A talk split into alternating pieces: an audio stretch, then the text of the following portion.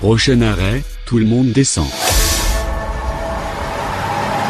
On est sur la place de la Trémoille, on est descendu à l'arrêt Trémoille sur la ligne E du bus Lavallois euh, en compagnie de Stéphanie Lan, responsable de Laval Patrimoine. Il paraîtrait qu'un célèbre architecte serait passé par Laval. Oui, alors il paraîtrait effectivement il y a un faisceau de, de présomption qui renvoie euh, possiblement au passage de Pierre Lescaut euh, au milieu du XVIe siècle à Laval. Alors qui était euh, cet architecte? Eh bien, euh, c'est l'auteur de la cour carrée du Louvre. En particulier, c'est l'architecte du roi François Ier. On imagine qu'il a peut-être œuvré ici à Laval. On a sous les yeux l'un des monuments emblématiques de, de la ville, qui n'est autre que ce monument que les Lavallois appellent souvent à tort le Château Neuf, qui est en fait la galerie Renaissance du château de Laval. On notera que cette galerie a été construite à, à la demande de Guy XVII de Laval entre 1540 et 1547. On est quelques années après la construction de la galerie du château de Fontainebleau. Et ce qui est assez intéressant, c'est que de, noter les similitudes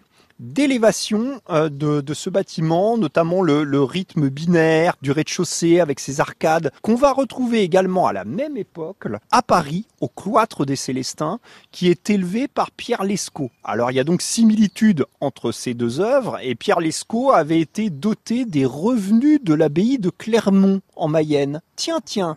Donc ça veut dire que Pierre Lescaut avait affaire en Mayenne. On rappellera que Guy XVII, comte de Laval, était également l'un des grands seigneurs du royaume. Et puis on a cette similitude avec le cloître des Célestins. Eh bien, on peut peut-être effectivement imaginer que Pierre Lescaut est l'auteur du Château Neuf de Laval. Et pour admirer le château neuf, ou plus précisément la galerie Renaissance du château, eh bien vous pouvez vous rendre à l'arrêt Trémoille sur la ligne E du bus à Laval.